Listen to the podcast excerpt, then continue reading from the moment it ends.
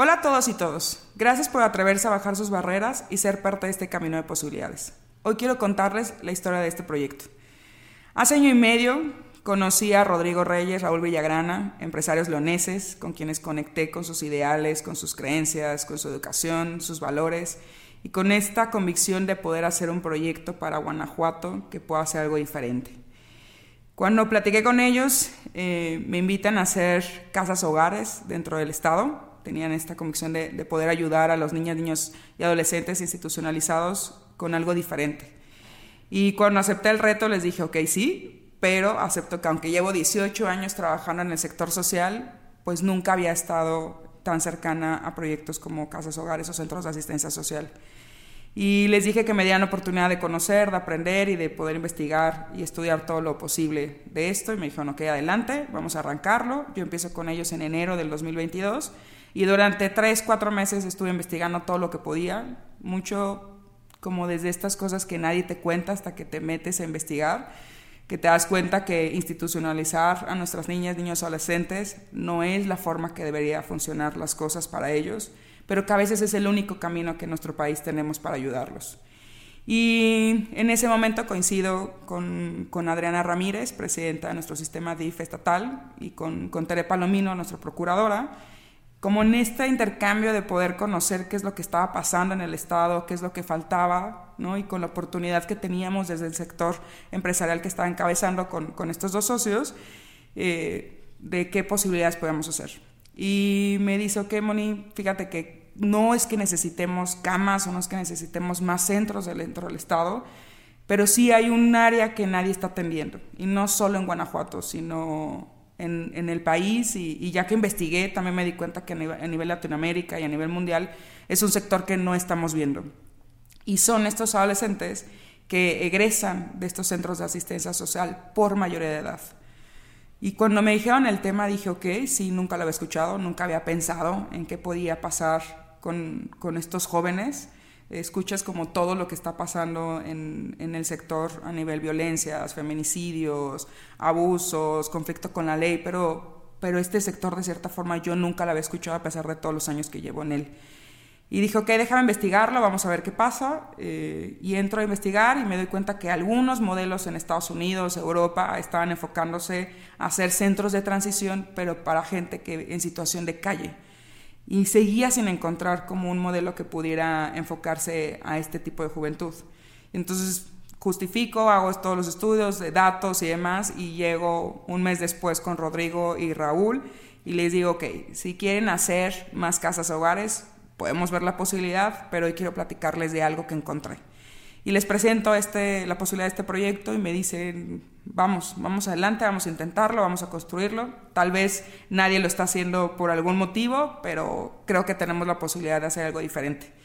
Y así es como, como arrancamos Fundación Comuntia en, el año pasado. Justo hace unos días eh, festejamos nuestro primer año de habernos constituido y de haber arrancado esta idea, que nos hemos enfrentado a muchos retos, pero que también nos dio esta, esta posibilidad de decir cuántas cosas más pudiéramos estar viviendo en el país o en el mundo de las que nadie está hablando. Y, de cierta forma con, con esto en vista, eh, sensibilizándonos y tratando de aprender todo lo posible de, de, esta juventud, de estos niños, niños adolescentes, que de cierta forma, como yo en diferentes áreas lo he comentado, eh, les fallamos de muchas formas.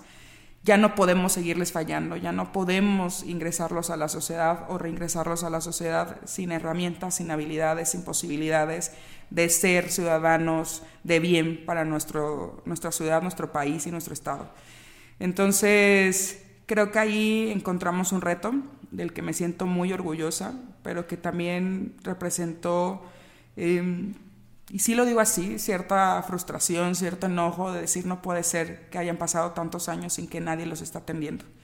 No puede ser que para muchos cumplir la mayoría de edad represente sueños, represente libertades y para ellos represente miedo, representa angustia, porque de un día a otro pueden quedarse sin casa. Entonces, Bajando Barreras nace desde esta perspectiva de ponerle palabras a las cosas que están pasando, de darnos cuenta que somos corresponsables de las situaciones de nuestro país y que en esa corresponsabilidad también podemos darle pie a soluciones más eficientes, más transparentes, en donde aprendamos a hacer proyectos desde esta responsabilidad social y estrategia eh, de filantropía con bases sólidas, con investigación, donde se desarrollan proyectos que sean medibles, que sean verificables y sobre todo que sean replicables.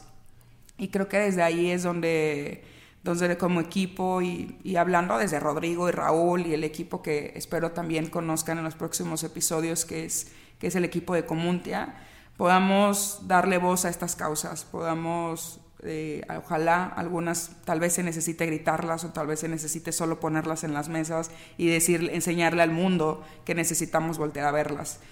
Eh, y esperamos ser ese espacio de seguridad para nuestros niños, niños adolescentes, ese espacio de palabras, de calidez y sobre todo de empatía, en poder entender que estas causas necesitamos verlas todos, ¿no? Cada vez somos un país con más pobreza, con más delincuencia, con más todo, pero también el mexicano tiene mucha solidaridad, tiene mucha empatía, tiene siempre las ganas de querer levantar la mano y decir qué hacemos. Y desde ahí es donde queremos construir este espacio, en donde sabemos que como comunidad los buenos somos más, pero necesitamos estar más organizados.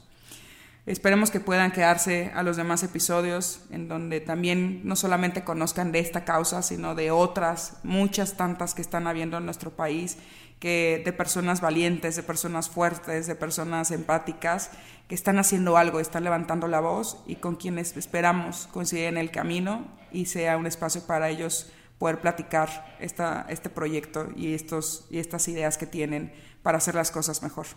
Por último, quiero contarles de un proverbio que a mí me ha ayudado mucho para los proyectos que he realizado. Y este dice que un niño que no es abrazado por su comunidad, de adulto será alguien que la queme para sentir su calor.